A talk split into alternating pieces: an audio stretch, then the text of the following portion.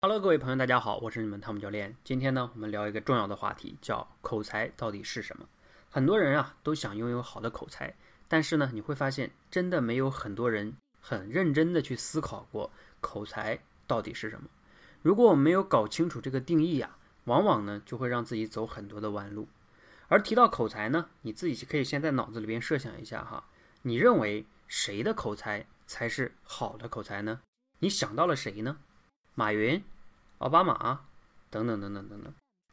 我先给大家听一段啊，《超级演说家》上的一个选手的演讲，你听一听哈，看看你觉得他的口才怎么样？来听一下。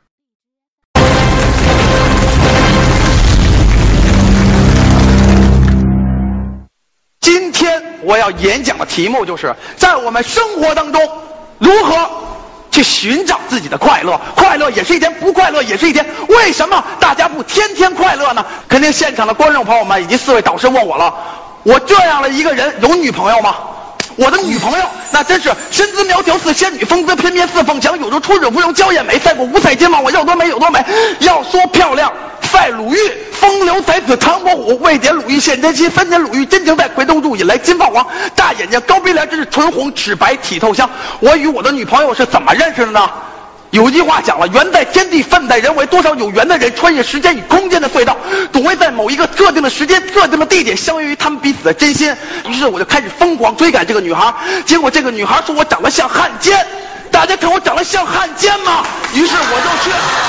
北京电影制片厂租了一辆二八车，穿了一件汉奸的衣服，戴了一个汉奸的眼镜，就来到了我的女朋友面前。结果我的女朋友被我的幽默所打动，于是与我的女朋友开始了疯狂的约会。就在前天，我女朋友跟我说要出去吹吹风，于是我就带她去了理发店，拿吹风机吹了吹风。好，那我们听完了这个选手的演讲，你有哪些感觉呢？你是否想拥有一样像他这样流利表达的口才呢？他的名字啊叫焦双喜，我把他的这个演讲的完整的音频呢放到下方了哈，大家可以听一下。他连续呢三次去超级演说家去参加比赛，结果呢在选拔赛的时候呢就被淘汰了，因为没有一个导师要他。我们在上节课中提到那个崔万志啊，他也是超级演说家上的选手。但是呢，结果却不一样，他却得了一路过关斩将，哈，得了亚军。那现在啊，通过他们两个的一个对比，你对口才有哪些思考呢？你现在又认为什么样的才叫好口才呢？口才到底是什么呢？我们大部分人呢，比较公认的一些比较有好口才的人啊，比如说像马云呀，啊，罗振宇啊，尤其是跨年演讲，如果你听过的话，他已经办了三年了，每年连续一个人在那儿脱稿讲。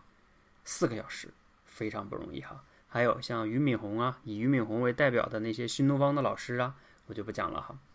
我也放了一个俞敏洪老师的一个演讲小音频哈，在下方大家可以去听一下。大家想一想哈，马云、罗振宇、俞敏洪等等等等这些人，他们被我们称之为口才比较好的人，那他们有哪些共同点呢？也就是说，我们听完他们的演讲，你有哪些样一个启发、收获、感受呢？啊，我觉得无非一些关键词，也就是这样的哈。觉得他们讲的非常有逻辑，他们非常有思想。我们听了之后呢，感觉很有启发，对不对？最重要的一个共同点是什么呢？他们的演讲啊，往往都是在那脱稿说的。你很少见过他们这些人在那拿个稿子在那读吧？如果马云每次出来演讲拿个稿子在那读，我估计没有人再想听马云演讲。好，包括罗振宇的四个小时的跨年演讲，全程都是脱稿的。脱稿是个非常重要的条件哈，也就是可以看到哈，我们有时候看到某些领导在那照稿读，往往呢我们就不想听他讲话了。所以我给大家做一个口才的定义哈，大家听好了，叫一个有思想的大脑在脱稿说对他人有帮助或者有启发的话的时候，对嘴的协调控制能力。这里边的关键词呢在于脱稿控制嘴的能力。比如说，像我此刻在这里说话，我确实是列了一个大纲，但是我没有列逐字稿，这就是脱稿说对，就是对嘴呀这个控制能力。你要首先看这一点，你就可以自己测试一下。你在家里边，你家里边没有任何人，你对着手机录音，然后能不能连续讲三十三分钟哈，不用三十分钟，三分钟就可以。那当然了，第二个条件就是你有没有思想，你的大脑有没有思想。第三个条件呢，就是你的思想说出这些思想，能不能对别人有帮助或者有启发呢？所以这三个条件都具备的人呢，我们往往就认为他比较有好的口才。如果你可以对照一下自己哈，你看看你自己，如果你口才不是那么的好，你看看你的问题出在了哪儿呢？是一二三哪个问哪个条件上出了问题呢？好，那我们接下来呢，理解了这个定义啊，我们就能更好的知道接下来在哪方面要去努力了。一方面呢，你就是要提升自己脱稿的讲话的这个口脑协调能力；第二个呢，就是你要想办法让自己提升，要让自己作为一个有思想的人；第三个呢，你的思想啊还要考虑到别人的需求，能不能对给别人带来启发。好，那我们呢，希望大家记住刚才这个定义：一个有思想的大脑在脱稿说说对他人有帮助或者有启发的话的时候，对嘴的协调控制能力。那听完这期节目啊，你有哪些收获？反思和疑问呢？欢迎在下边给我留言，我们共同交流，共同成长。谢谢大家，谢谢。